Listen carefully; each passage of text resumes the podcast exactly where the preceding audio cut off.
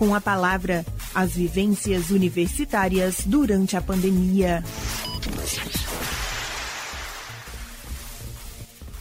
O Com a Palavra, as vivências universitárias durante a pandemia, é um podcast semanal produzido pela Assessoria de Comunicação da Universidade Estadual do Sudoeste da Bahia, a UESB.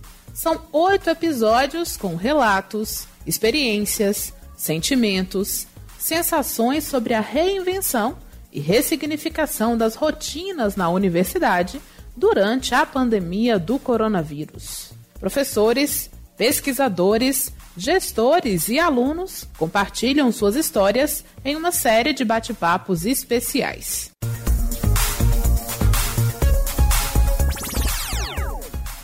Neste sétimo episódio, você vai conferir a cultura salva. Como fazer arte no distanciamento social. Um dos setores mais afetados durante a pandemia e por causa do isolamento social é o da cultura. Ao mesmo tempo em que foi fortemente impactada, a área cultural nunca foi tão essencial para alimentar a alma e contribuir para a saúde mental. Nesse cenário, várias questões fazem parte da rotina de quem trabalha com a arte. Como viabilizar apresentações de dança em plena pandemia? De que forma promover o teatro sem o encontro? E a produção audiovisual? É possível diante de tantas restrições sanitárias? É o que você confere neste sétimo episódio do Com a Palavra. Palavras como reinvenção, ressignificação, adaptação e reconfiguração dão conta de como chegar a essas respostas, ainda que essas práticas sejam presentes constantemente no cotidiano dos artistas antes mesmo da pandemia. O professor Francisco André Souza Lima, que atua no curso de teatro da UESB Campus de Jequié, é que vai começar esse bate-papo conosco agora. Francisco, conta pra gente um pouco sobre as atividades que você desenvolveu ao longo desta pandemia. Olá a todas e todos, todes. Durante a pandemia, além das aulas virtuais, eu tenho ministrado um projeto chamado Diálogos da Coxia, que é uma, uma roda de conversas, né, pensando um projeto de extensão, chamando a comunidade, chamando os artistas da cena, quem está atuando na ponta, para refletir sobre esse momento né, da pandemia mas também de propor soluções para a cadeia produtiva das artes cênicas. A gente teve até agora três encontros, e nesses três encontros, vários artistas da produção cultural, da área da dança e da área do teatro dialogam sobre esse momento também. Um pouco parecido com o que nós vamos fazer aqui hoje. E agora a gente vai inserir na nossa conversa a professora do curso de Cinema e Audiovisual da UESB, Adriana Morim, que na pandemia esteve à frente de cursos de extensão de cinema e teatro com foco na escrita e interpretação e também com um projeto voltado para estudantes de escolas públicas. Drica, como é mais conhecida, é como eu a chamo aqui, conta pra gente um pouco sobre essas experiências.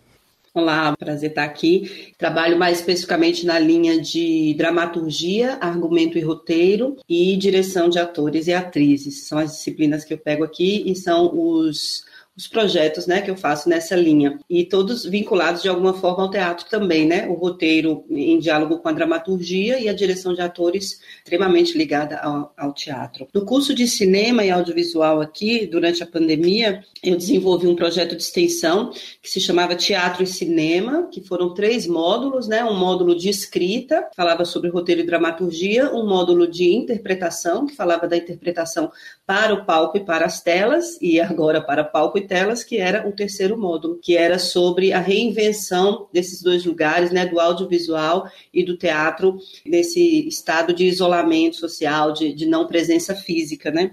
E agora eu estou começando o projeto de extensão chamado Percurso, Prática de Escrita de Roteiro do curso de Cinema e Audiovisual, que vai ser todo por vias remotas e que tem um público de estudantes de escola pública, sobretudo da zona rural, comunidades quilombola e indígenas, que eu quero investigar essa coisa da contação de história, da produção de histórias por jovens nesse contexto. E aí essa coisa do roteiro é um pouco mais possível, é um pouco mais viável pelas vias remotas, um pouco mais, bem mais do que direção de atores e atrizes, né? E agora se soma a esse bate-papo tão rico a professora do curso de dança, Vânia Oliveira, que também compartilha agora conosco as experiências desenvolvidas ao longo da pandemia. Oi, oi, bom dia, boa tarde, boa noite a todos, todas e todos. Tem uma linha de pesquisa voltada para as danças, que a gente chama de danças negras referenciadas, também conhecida como danças de matriz africanas, e o meu foco especial está na dança afro, sobretudo nas danças de blocos afros, que é um lugar né, que me educa, né, que me ensina e que me cria enquanto mulher negra na nossa sociedade. Né? Eu sou rainha do bloco afro, Malay Balé, princesa do bloco afro, e Leia Eked de Logum Edé, filha de Oxum. E sou de uma família negra, a quarta de sete irmãos dessa família, também comieira dessa família. É importante falar sobre isso porque são esses, esses lugares que me criam, né, que me formam enquanto pessoa e profissional também, antes de adentrar a academia, antes de adentrar a universidade. Dentro da da universidade, dentro da Wesley, vem realizando algumas ações e eu gostaria de destacar uma delas, né, que é o grupo de estudos voltado para produções e investigações das danças afros, né, que é o chamado ECODIDE, que está ainda em fase inicial, a gente vai e volta, principalmente nessa pandemia, porque foi encontrado muitos entraves, foi um período também, tem sido um período de constantes adaptações e reinvenções, né, então esse projeto ECODIDE, esse grupo de estudos, ele é um grupo voltado não só para estudantes e estudantes também de várias áreas, não só de dança, mas também para o próprio público externo. Então, tem sido uma experiência muito bacana, principalmente porque a gente tem tratado muito desse lugar da humanização, da gente se entender enquanto sujeito, enquanto sujeita, e também nesse lugar de uma construção de identidade também negra, referenciada com as nossas danças afros, nossas danças negras. Bom, por enquanto é isso. E aí o que eu for lembrando eu vou falando no decorrer do nosso bate-papo. Muito obrigada, obrigada Francisca, obrigada Adriana, obrigada Aline por esse lindo encontro. A gente que agradece, Vânia, que é tão importante a gente compartilhar mesmo essas vivências, experiências, tudo muito novo para todo mundo. Então eu queria agora que vocês falassem exatamente sobre esse processo desde que nos deparamos com a pandemia, todos tivemos que reformatar, reformular readaptar várias questões rotineiras do cotidiano dentro da nossa casa, social e no ambiente de trabalho também. Vocês que lidam com a cultura dentro da academia e também fora, queria que vocês colocassem agora as vivências de vocês dentro desse processo de pandemia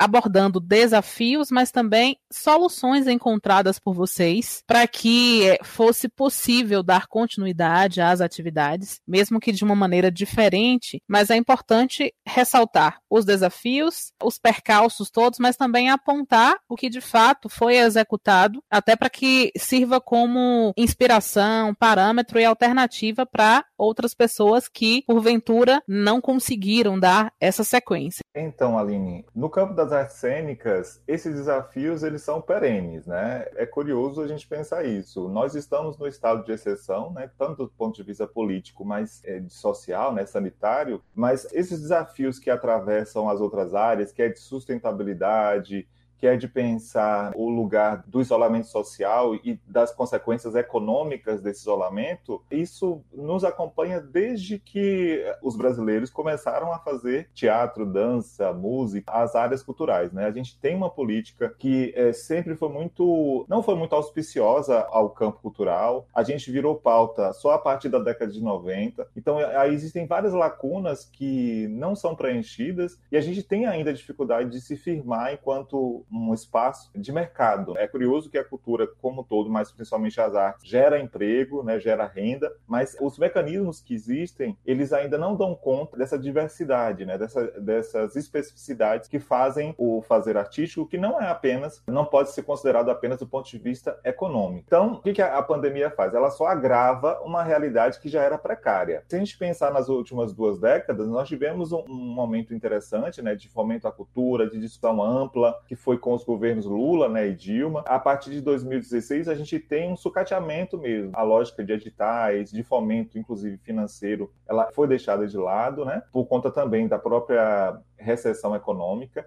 E esse é um grande problema da, do campo cultural, né? Quando a economia estalhos, um dos primeiros setores a sentir isso é a cultura, é o campo artístico, independente do estado de pandemia. E aí a gente tem pouquíssimos mecanismos de proteção, né? Inclusive alguns até polêmicos, né? No caso, por exemplo, a Lei Rouanet, ela é uma tentativa de, de proteção desse campo cultural, desse campo artístico, mas ela ainda não dá conta de chegar na ponta. E aí o que acontece na pandemia? A gente teve essa dificuldade, só que como a gente já lida com a dificuldade o tempo inteiro, né, que é da sustentabilidade, de criar alternativas, de tentar criar vínculos com o público, pelo que eu tenho percebido conversando com os colegas, conversando com as pessoas que estão lá na ponta, né, não houve tanta dificuldade assim, porque o que acontece? O fato de você transpor um espetáculo para o ambiente virtual é, é na verdade uma experimentação. E nós artistas, nós somos ávidos por experimentação.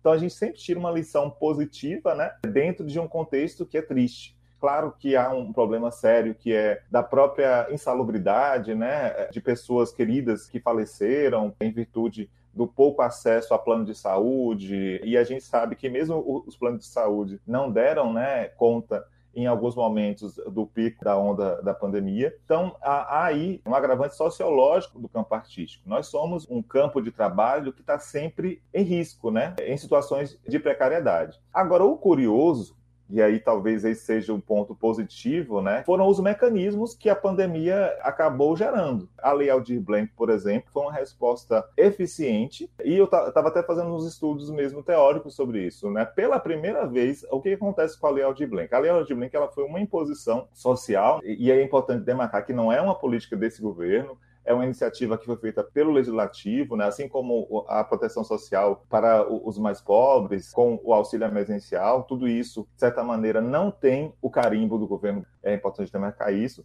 mas ao mesmo tempo, o que a Lei Aldir ela promove? Ela promove a acessibilidade dos municípios. A gente tinha dificuldade, a fatia do bolo, ela dificilmente chegava na ponta dos pequenos municípios, de cidades com 30 mil, 60 mil habitantes, 90 mil, e a gente percebeu isso, inclusive aqui na região. A gente tem cidades como Ipiaú, por exemplo, cidades aqui próximas de Jequié que receberam o recurso e conseguiram executar em projeto. Alguns dos estudantes, inclusive da UESB, que moram nessas cidades, conseguiram e estão desenvolvendo os seus trabalhos. Então, se a gente tira uma lição positiva disso tudo, eu acho que é o fortalecimento e a unidade da classe artística, né? De tentar se ajudar o tempo todo, isso é algo que está no nosso fazer artístico e que, de certa forma, é, se acirrou ainda mais com a pandemia, mas também de pensar essa perspectiva que talvez abra outras janelas. Né? Eu acho que ali a Aldir Blank e a Paulo Gustavo, como está sendo proposto agora, né, o projeto de lei, talvez deixem aí um legado, pelo menos de reflexão de vias e estratégias para que a gente chegue na, nesses pequenos municípios. É, de certa maneira, a Lei Aldir Blank e a Paulo Gustavo possibilitaram que o,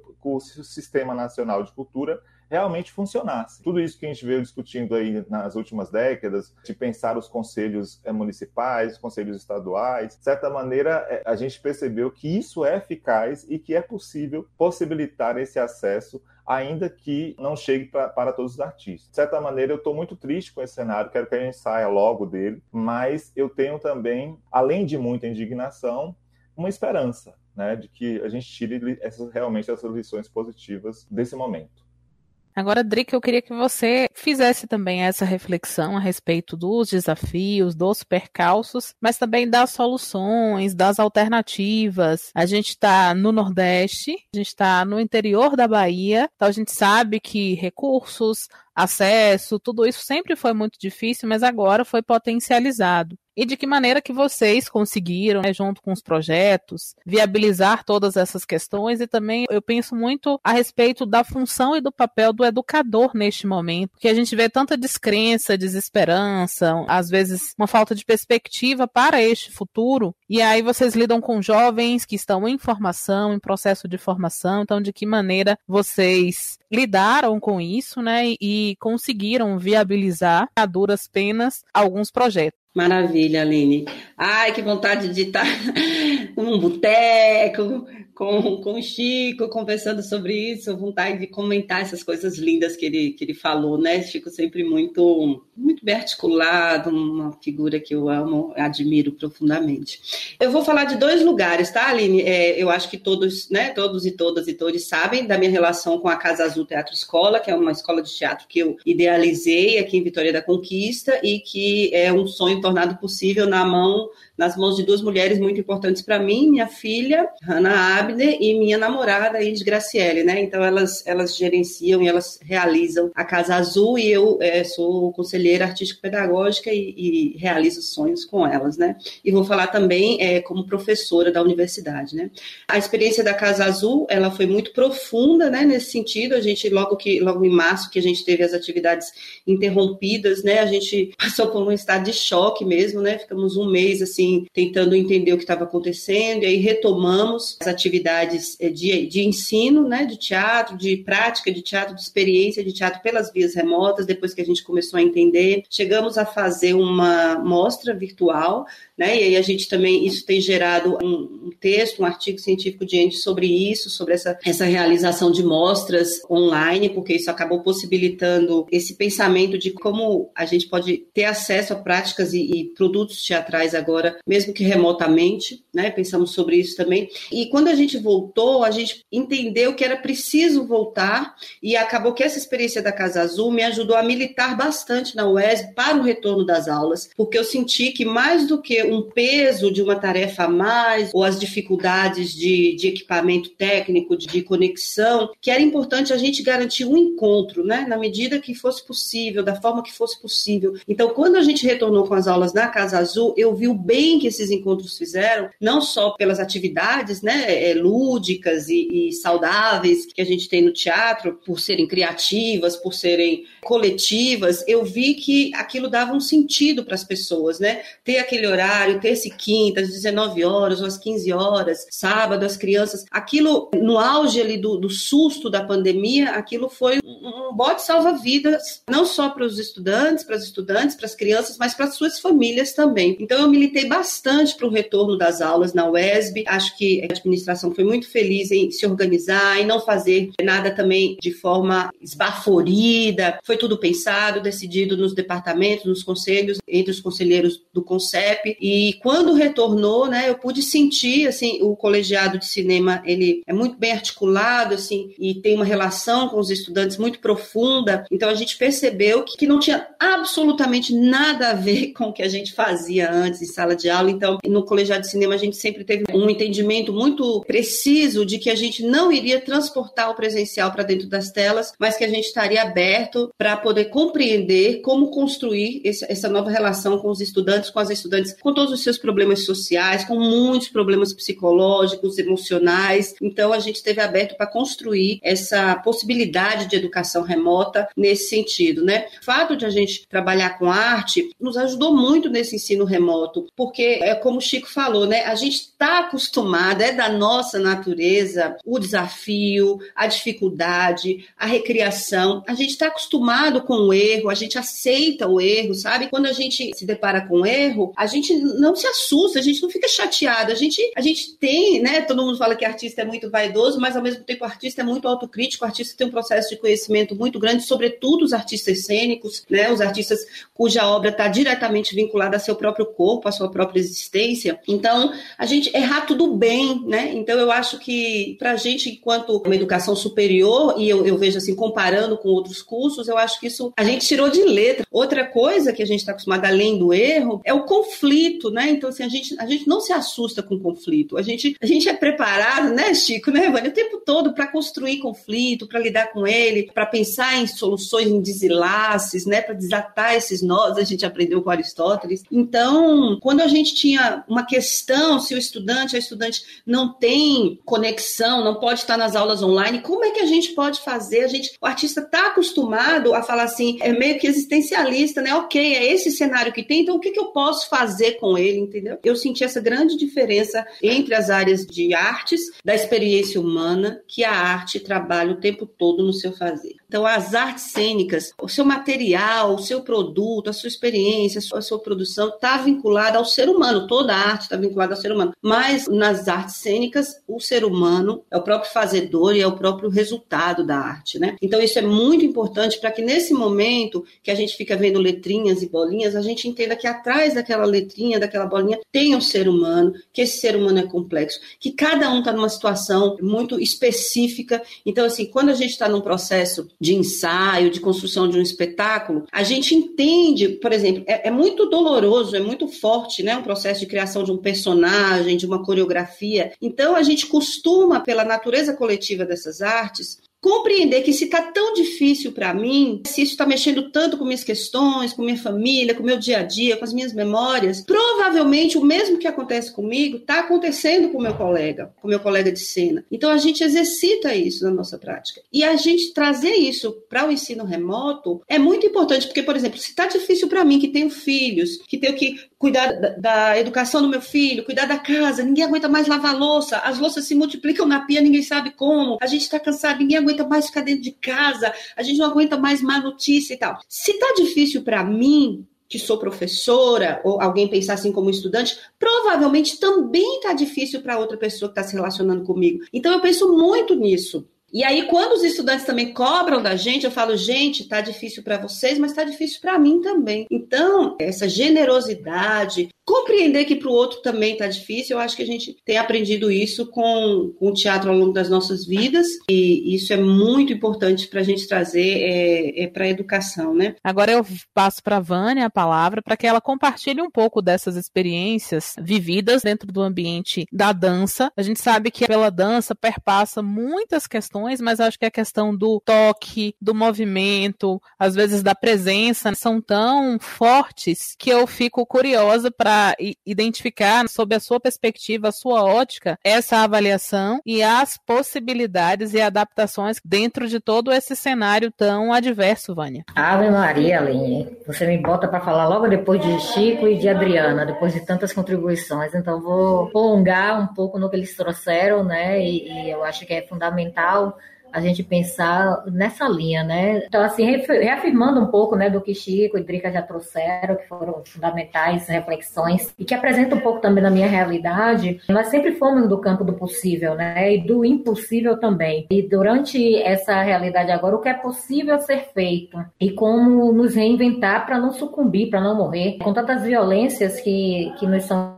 imposta desde que o mundo é mundo e desde que a arte foi apresentada como uma expressão política, como caminhos para ressocialização, com um caminho para humanização, denúncias e anúncio também das nossas conquistas. A arte, ela, eu costumo dizer, né, e vou já direcionar um pouco para o que você traz com relação à dança, eu tenho uma, um estudo, né, que eu apresento o corpo como texto. E aí eu digo assim, né, poeticamente, que o corpo é a caneta que, que escreve e as nossas memórias, as nossas reflexões, as nossas histórias, é, a nossa ancestralidade, tudo que nos, nos compõe enquanto sujeito, enquanto indivíduo, enquanto pessoas, é a tinta que, que preenche essa caneta. E aí assim a gente vai assinando, escrevendo a história nossa, né, e a nossa própria história. E qual é a sociedade, dentro da sociedade em que a gente vive, machista, sexista, misógina e todas as outras violências que a gente sabe, racista, né? Qual é a sociedade que quer isso? E, então a gente se apresenta já como uma ameaça. E como é que a gente trata a dança nesse contexto? Principalmente no contexto de pandemia, que é uma pandemia com essa versão do coronavírus, mas é uma pandemia que nos persegue, né? Como o Chico já colocou, bem antes, que se agrava agora ou, ou se apresenta de uma nova forma agora. Não sei, não sei se se agrava, porque para mim ainda é muito violento tudo que a gente vive, né? Então, acho que se apresenta em um outro formato agora, em que a todas a, todos os instrumentos, todos os caminhos do governo, principalmente esse governo que a gente está vivendo agora, esse governo federal,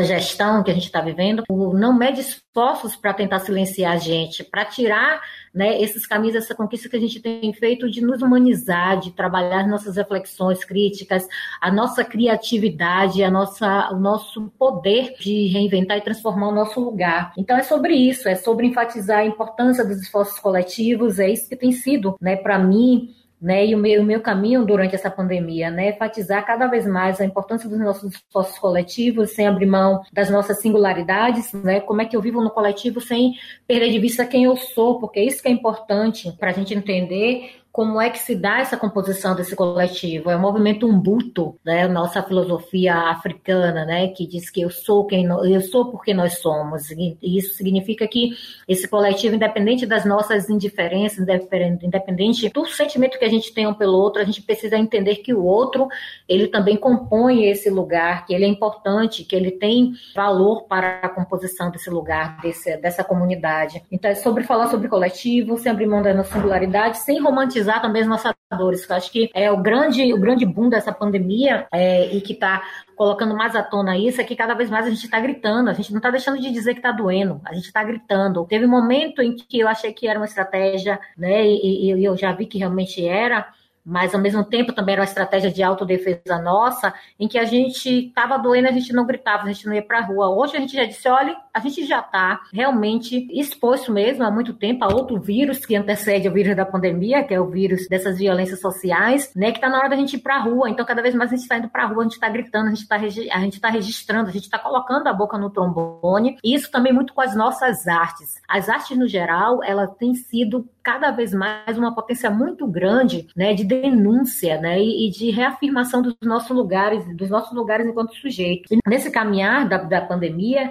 a dança que a gente vem propondo, a dança que eu venho propondo é uma dança em que a nossa comunidade externa, para além dos muros da universidade, para além dos nossos muros pessoais, ela esteja presente. Então a gente tem feito um movimento mesmo de aprender com as trocas, de aprender com as experiências, de chamar cada vez mais os nossos e legitimar os conhecimentos dos nossos, dos nossos antepassados, os conhecimentos dos nossos lugares, o conhecimento das nossas pessoas mais velhas, como potência de afirmação e como potência de permanência nesse contexto em que a gente está vivendo. Então, cada vez mais a gente tem olhado muito mais para a gente durante essa pandemia. Esse tem sido muito o resultado das danças que eu tenho proposto, né, nesse contexto, desde quando eu disse assim, e agora? O que é que eu vou fazer? E aí depois eu lembrei muito, né, eu disse, não, para, que é bem nesse caminho que Chico já trouxe, que Drica trouxe. Para. A gente sempre teve resposta do que fazer. Silencia um pouco, escuta você. E aí tem sido nesse lugar, né, de dizer para os meus alunos, escutem você silencia um pouco. É hora agora de escutar, botar o nosso ouvido, ativar o nosso ouvido interno para a gente se, se entender e encontrar caminhos para isso. E nesse sentido, também, como a Drica já trouxe, a UESB ela foi muito importante nessas trocas de experiências e construções de aprendizados, né? Que foram com os colegas do colegiado, dos colegiados de dança, colegiado de teatro, durante as nossas reuniões de preparação para a gente retornar, é que muitas trocas foram feitas, de pessoas já testando, já tinham pessoas que já faziam isso bem antes, né? De dar aula virtual, de trabalhar trabalhar em outros lugares, de trabalhar de outras formas. E aí a gente foi fazendo essa parceria, essa troca muito na base dos erros, e hoje a gente ainda erra muito, apesar da preparação que a gente teve. Foi apenas uma pré preparação, mas a ação é que está nos ensinando muito. E aí a gente, a gente tem aprendido muito com essas trocas e tem sido fundamental. E aí eu fico pensando nesse fazer, né, quando você traz a questão da dança, como realizar, como seguir realizando essa dança do encantamento mediante a tantas dores, que eu falei, que, é que eu falei, não romantizar essas dores, mas como seguir com essas dores, realizando a dança do encantamento, realizando uma dança em que a gente se sinta realmente vivo e viva, em que a gente toque o outro para além da através das telas, mesmo à distância. E aí eu lembro do nosso mestre Muniz Sodré, que ele traz o seguinte, uma, um, um, conceito que é a lacridade, né? Que é esse poder que a nossa comunidade negra tem, que nós povos negros temos, negro-africanos temos, que é de transformar essas dores em alegrias, é, de seguir com essas dores, né? Como dançar essas dores, como dançar uma forma de resposta a essas dores. Então eu sigo muito nesse caminho da lacridade, que não é só a alegria nesse formato ocidental, nessa coisa da, do rir por rir de qualquer coisa, mas essa alegria que nos coloca o nosso corpo em vida. Então é sobre isso, é sobre o corpo em vida, é sobre a arte que nos restaura, é sobre nos tornar realmente pessoas humanas e seguirmos com as dores, com as perdas, porque tem sido realmente bastante desafiador e bastante dolorosa, né? Isso que a gente está vivendo.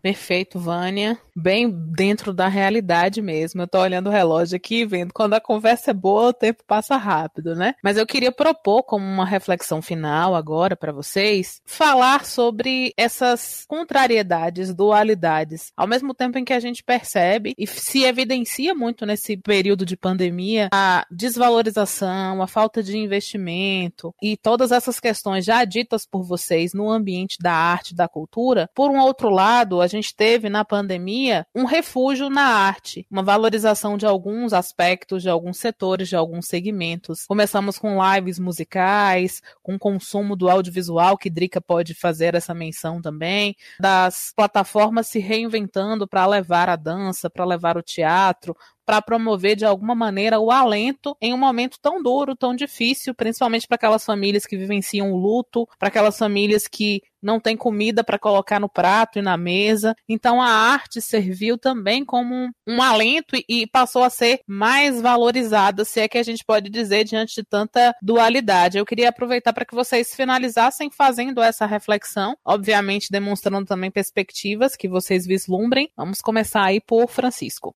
Pronto, Aline. Nossa, ouvir as meninas é um, sempre um bálsamo, né? Vânia trouxe aí elementos que eu acho que você tem só de reforçar um pouquinho, que é como a arte, né? Como a arte ela tem esse poder de aumentar o volume, né? De, de pegar tudo que está aí à espreita ou que todo mundo está sentindo e aumentar, né? E dar um foco, uma lupa maior para tudo isso. E eu acho que é um pouco do que a gente tem vivenciado nesse momento né? Assim como é, a Drica falou, do ponto de vista pedagógico, né? Eu sempre trago isso nas minhas reflexões. No doutorado eu estudei currículo, né? E estava pensando como que a gente, enquanto artista, tem uma forma caótica de criar e que esse caos ele não é negado na pedagogia, né? É, na verdade faz parte dessa lida com a complexidade.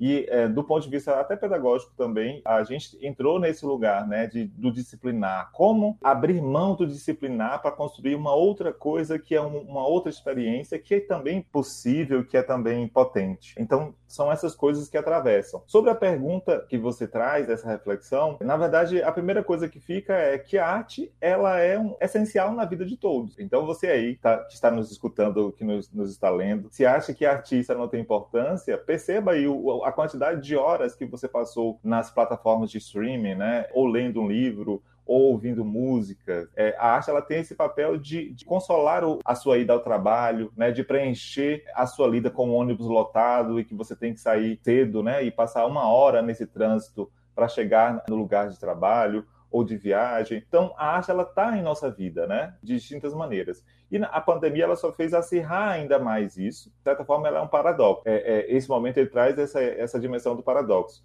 Você tem essa afirmação da necessidade que a arte tem em nossas vidas, mas ao mesmo tempo ainda não há essa valorização financeira, né, econômica, porque a arte também ela é economia, ela gera renda, ela gera trabalho, ela gera formas de lidar com o mundo. Eu acho que a pandemia, ela de certa forma, ela, ela trouxe ela meio que fagocitou essas práticas né, para os ambientes virtuais. Eu acho que a gente vai ter um outro momento aí do pós-pandemia que é de reconfigurações, né? Que teatro é esse que a gente faz virtual? Já existe um debate bem forte na nosso, no nosso campo teórico sobre isso, né? De como que o virtual ele não nega a ideia de presença, de como que a gente pode fazer teatro, fazer dança e a experiência do encontro que a gente tem muito claro quando tem quando você vê um artista no palco e alguém na plateia o que une ali é a ideia de encontro. Então a gente está podendo pensar e refletir, bem, é possível sim trazer é, essa ideia do encontro para outras plataformas, né? É, e fazer esse encontro mediado. Então eu acho que nós teremos aí muitos ganhos positivos com tudo isso, apesar das tristezas, apesar do caos político, do caos social. Agora eu passo para a Drica para fazer essa reflexão mesmo a respeito da arte, da cultura, mencionando também esse destaque para as produções cinematográficas tem uma coisa ali no início que você fala, né, de, do lugar do artista nessa pandemia, dessa coisa que Chico falou também do consumo de arte. Eu fico pensando em fazer, sabe, um filme assim, uma distopia em que a gente colocasse um ser humano que não tivesse absolutamente nada, né, sobretudo nessa, nessa condição de pandemia, de acesso à arte. Então, não vai dar para fazer o filme, vamos pensar. Você que está aí, né, como o Chico falou, nos ouvindo ou nos lendo, pense em você não precisa nem ser na pandemia, mas na vida, sem nenhuma música, sem nada na TV que fosse artístico, sem nenhum quadro, nada, nenhuma beleza exposta para você olhar, sem nenhum livro, não tem, não tem vida, né? Não tem humanidade assim. E a gente é contraditório essa relação que a gente tem com a arte, a gente assim pessoa comum, porque a gente entende isso quase como se isso brotasse em árvore. Então assim, eu acho que a importância da arte, mesmo que as pessoas não entendam racionalmente ou não a defendam, ela é sentida, e isso é bom. É impossível pensar a vida humana sem arte. O que eu acho que tá a gente gente está vivendo agora é o momento das pessoas entenderem como se faz isso, isso que o Chico falou da valorização desse profissional, porque livro não nasce em árvore,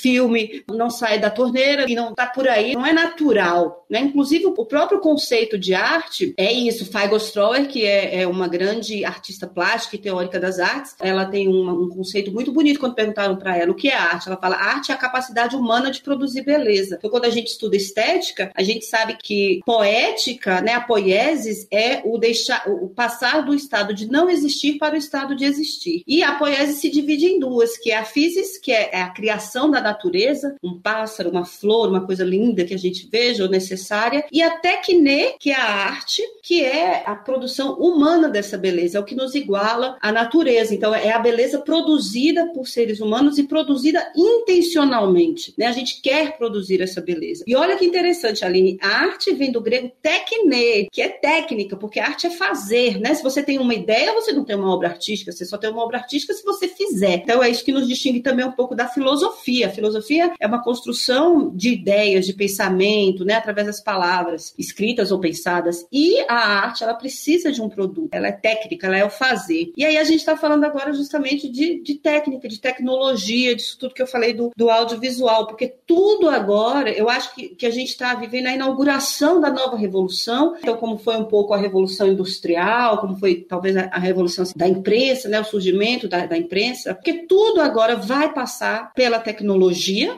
porque para fazer o seu produto artístico você precisa compreender aquela técnica, né? Como é que as ferramentas funcionam e saber usar aquilo e saber criar subjetivamente a partir daquilo. Então agora a gente está nisso também. Todo mundo tem que saber usar minimamente o computador, o celular para poder acessar e quem cria também, não só para poder fazer, mas para poder compreender o que é mais importante, atenção, os códigos dessa linguagem nova. Como é que a gente vai criar metáforas? Como é que a gente vai criar metonímias a partir disso? A partir dessa tecnologia, a partir dessa tela quadrada, a partir disso que a gente está ouvindo, né? Então, o audiovisual, por exemplo, no curso de cinema, a gente tem esse de compreender que é um curso de artes, então a gente vai construir subjetividades a partir desses elementos é, próprios do audiovisual, mas também a técnica. Então, também é uma videoaula, também é um comercial, também é uma coisa das redes sociais, né? Então, o audiovisual, ele é uma realidade na nossa vida e os cursos de audiovisual ao longo de todo o Brasil, acho que em todo mundo, estão estão se pensando nesse lugar. Por isso não é mais só um curso de cinema, é um curso de cinema e audiovisual. Talvez com o tempo até falar de curso de cinema seja meio demodê, porque talvez o curso de audiovisual ganhe uma autonomia, porque o audiovisual é muito mais e o mercado, isso que Chico fala, gente, o mercado do audiovisual explodiu, né? Assim, você precisa de pessoas que saibam editar vídeo, que saibam editar som, que é um, um dos ramos mais difíceis, assim, mais desafiadores. Então, mercado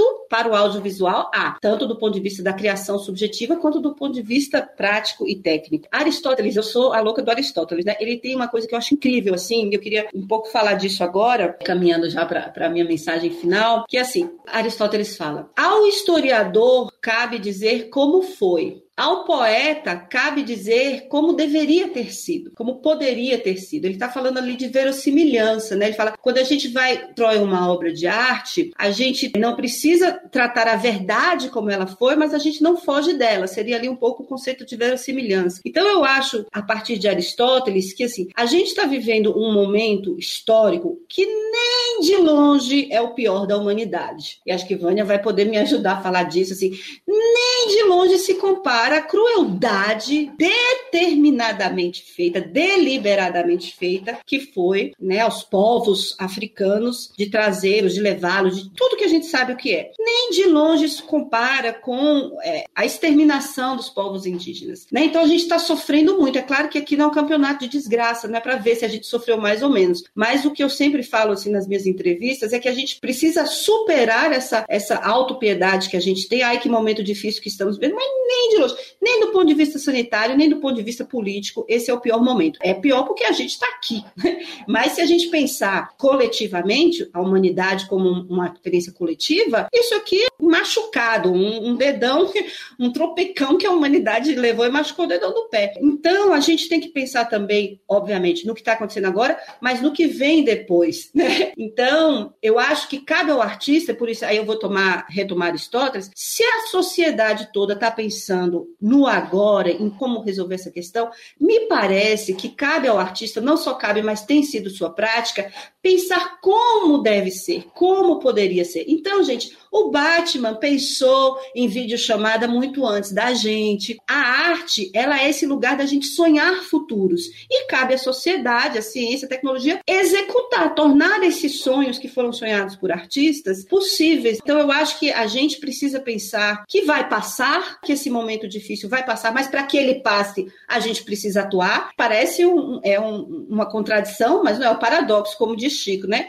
Só vai passar se a gente atuar, não é sentar e esperar que ele vai passar, ele só vai passar se a gente atuar. Mas para onde a gente quer ir? Então eu acho que é importante e a arte ela deve fazer a gente pensar nisso, a despeito de toda dor de agora, o que é que mundo que eu quero lá para frente, né? Que sociedade é essa que, que vai fazer com que todas e todos e todos sejamos felizes, estejamos bem. Felizes, né, numa, num conceito também retocado, né? Assim, não é uma felicidade plena, como Vânia falou tão bem, de ficar rindo à toa, mas compreender a dor, compreender o conflito como parte, como parte disso tudo, né? Então, assim, eu tento, claro que tem momentos que eu, que eu sucumbo também, sobretudo as notícias que não dão um minuto de paz pra gente, assim, né? Então, quando tá tudo doendo muito, eu evito, né? Evito notícias difíceis, tento administrar isso. Eu me volto pra terra, volto pra terra, me volto pros meus filhos, pros meus bichos, para as coisas mais simples que eu posso fazer, catar bosta de cachorro, ler um livro pro meu filho, fazer uma comida gostosa e pensar sempre que isso vai passar. Talvez eu não esteja aqui, mas que eu sou só um detalhe na humanidade, né? Pensar na humanidade como um todo, que mundo eu quero, o que eu posso fazer para colaborar com o hoje, com as pessoas que estão aqui comigo hoje e com o mundo que eu vou deixar, né? Então, isso tem me feito sobreviver, né? Ai, que delícia, eu queria ficar aqui um tempão. é isso. Estou me deliciando aqui, privilegiadíssima. E agora a gente passa para as reflexões de Vânia, para que ela reflita sobre essa dualidade, essa importância da arte, também essas perspectivas que você vislumbra. Ai, que maravilha! Também estou aqui me deliciando e que bom que todo esse material, tudo isso que a gente está compartilhando aqui vai ser acessado por outras pessoas, né? Porque eu fiquei sonhando aqui, a gente agora está fazendo um grande xirê, né? Que é uma roda, que é uma festa que é uma dança coletiva muito feita dentro dos terreiros de candomblés, e quando a gente traz para a poesia das artes, traz justamente esse lugar da interação e da construção coletiva a partir dos nossos conhecimentos, a partir das nossas singularidades, e que é uma festa muito plural, que fortalece as nossas comunidades. Então, fiquei pensando aqui nesse grande xirê aqui entre a gente, com mais pessoas, também trazendo suas experiências, ouvindo e compartilhando também com a gente. Então, parabéns, Aline, por essa iniciativa e que venham outros encontros e que venham também outras pessoas para compartilharem, né? Além de Chico, que está trazendo suas ideias, suas reflexões brilhantes, bastante pertinentes e contundentes, principalmente no campo político, né? Dessas formas de travessia que a gente busca ainda para esse reconhecimento político das nossas artes, desse investimento também financeiro que a gente precisa muito. Apesar da gente ser desse lugar da reinvenção, do possível e do impossível, a gente precisa de grana, gente. A gente precisa se manter, tá? A nossa arte também precisa. Infelizmente, esse nosso amor essa nossa paixão com, a nossa, com as nossas artes, ela é utilizada também de uma forma muito violenta com a gente, né? Porque muita gente, ah, vou fazer por amor. E aí, esse por amor vem colocando a gente no último plano da pirâmide do nosso governo. E, e o que a gente quer é o contrário disso. A gente não quer mais essa pirâmide, a gente quer uma relação mesmo horizontal, em que a gente seja visto, né, como conhecimento, assim como todas as outras linguagens, assim como todas as expressões, que a gente venha sendo enxergado, né, visto e sentido, principalmente que eu quero quero falar sobre sentir como caminhos mesmo de construção, porque a gente constrói essa sociedade. A dança, o teatro, o cinema, a música, todas as expressões de arte constrói essa sociedade. Eu acho que é a primeira expressão que a sociedade tem né? Se a gente for olhar a historiografia da nossa população, da nossa humanidade, qual é a expressão de humanidade que a gente tem, a gente vai olhar lá né, nos grafos nas paredes, que são as artes. Então, olhar essas artes como o lugar inicial da humanidade é fundamental. E, se, e olha que eu não estou falando aqui dos nossos contos, do, das nossas mitologias negro-africanas, porque se eu for para a nossa mitologia negro-africana, não é um dos primeiros lugares de expressão da humanidade, não. É o primeiro lugar da expressão da humanidade, é o primeiro lugar em que a gente pare o universo através da arte, se a gente for recorrer às nossas mitologias africanas, aos nossos conhecimentos negro-africanos. Então a gente precisa realmente ainda desse reconhecimento e de, de políticas públicas que realmente valorizem. Fico muito feliz por todas essas leis que estão surgindo aí, por todos esses recursos, mas é muito pouco mediante ao que a gente vem fazendo e mediante aos nossos anos de existência. A gente precisa mais, a gente quer mais. A gente não vai parar de fazer, mas a gente precisa fazer com recursos. A gente não vai deixar de fazer com qualidade,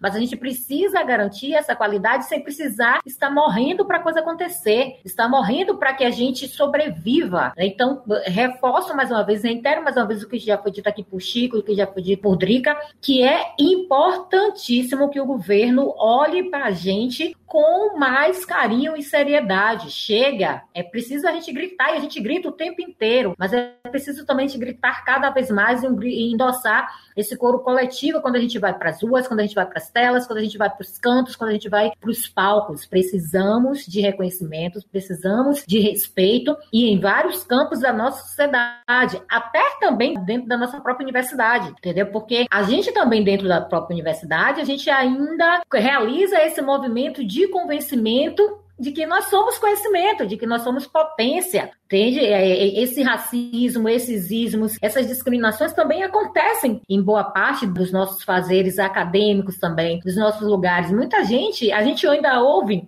é dentro da própria universidade, né? As pessoas, a gente ainda vê as pessoas se surpreenderem com a gente assim, ah, vocês fazem dança, vocês estudam tanto.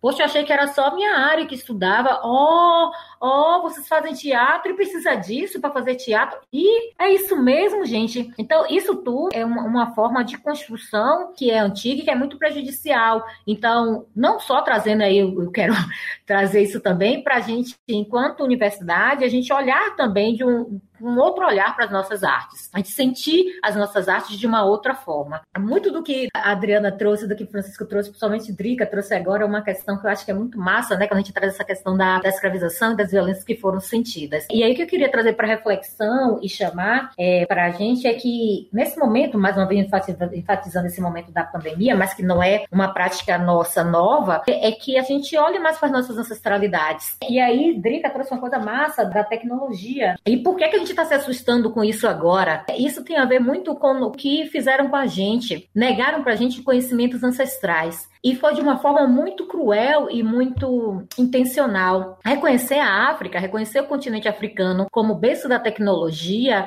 não foi uma tarefa legada pela colonização. Não foi uma tarefa da colonização, na verdade foi uma coisa que ela negou. Então hoje a gente se vê nesse desespero de entender o que é tecnologia, o que é esse lugar, porque a gente não conhece a nossa ancestralidade, principalmente a nossa ancestralidade negra-africana. Então o que eu chamo agora, o que a minha convocatória é justamente para a gente olhar para a tecnologia, para esse lugar aí, pensando o que foi que o mundo perdeu com todas essas destruições das nossas técnicas. Por que, que muitos de nós fomos forçados a esquecer as técnicas dos nossos ancestrais? Porque não faz sentido, gente, a gente não saber o que nós somos, o que nossos ancestrais fizeram, o que eles alcançaram, o que eles construíram. E nesse sentido, olhar para essa tecnologia ancestral é entender que quando se fala de arte, principalmente arte nesse campo, se a gente for construir uma, um pensamento de arte nesse campo da tecnologia ancestral, a gente vai entender que a gente não é dual, que a gente não tem dualidade, que nosso corpo e mente não se separam. E aí eu vou trazer uma socióloga africana, Yurumiro, que é difícil falar o nome, e ela mesmo falou, eu assisti uma live dela agora, quando a gente fala de arte, a gente está falando de corpo, a gente não está falando de corpo e mente, a gente está falando de um corpo integrado, de um corpo que é fruto e que constrói a sociedade, de um corpo que fala sobre o lugar de onde veio, de o lugar de onde é. E aí, com isso,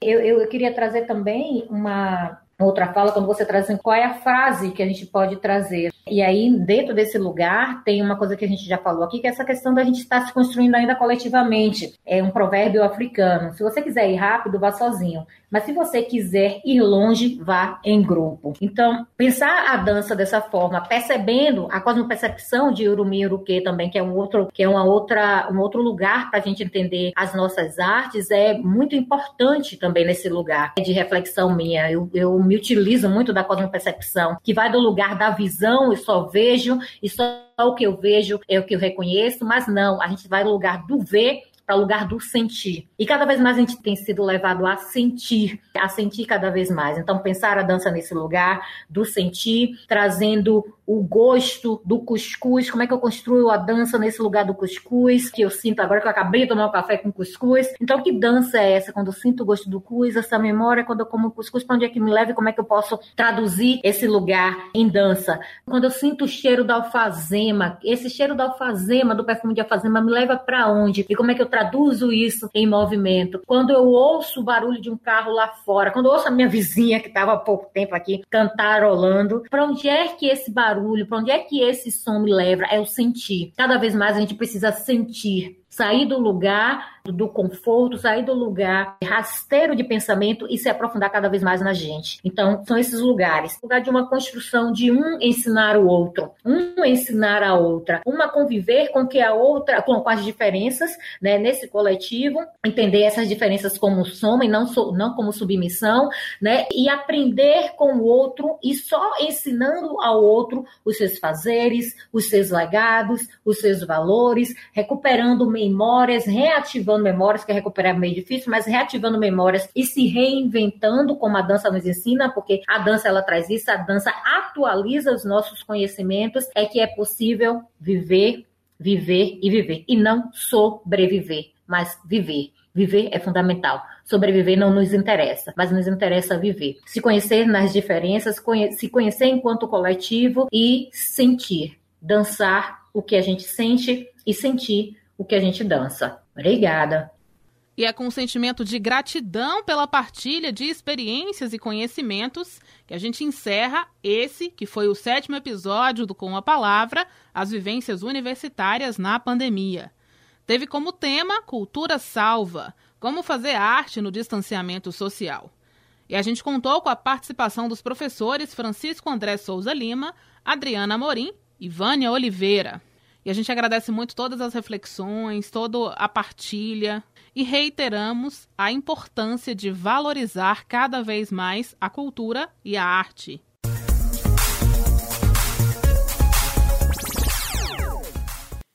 Essas e outras histórias contadas no podcast vão integrar o e-book com a palavra As Vivências Universitárias durante a Pandemia, que vai ser lançado no mês de outubro e estará disponível no site da UESB. Durante o ensino remoto emergencial, as solenidades e comemorações também se reinventaram. Antes, presenciais, momentos inesquecíveis para alunos e professores, agora foram adaptados para acontecer de forma remota e, assim, realizar sonhos. É o que vamos tratar no nosso próximo episódio e você vai conferir os desafios enfrentados pelos formandos na pandemia. Esse podcast é uma produção da Assessoria de Comunicação da Universidade Estadual do Sudoeste da Bahia, a UESB. Com a palavra, as vivências universitárias durante a pandemia.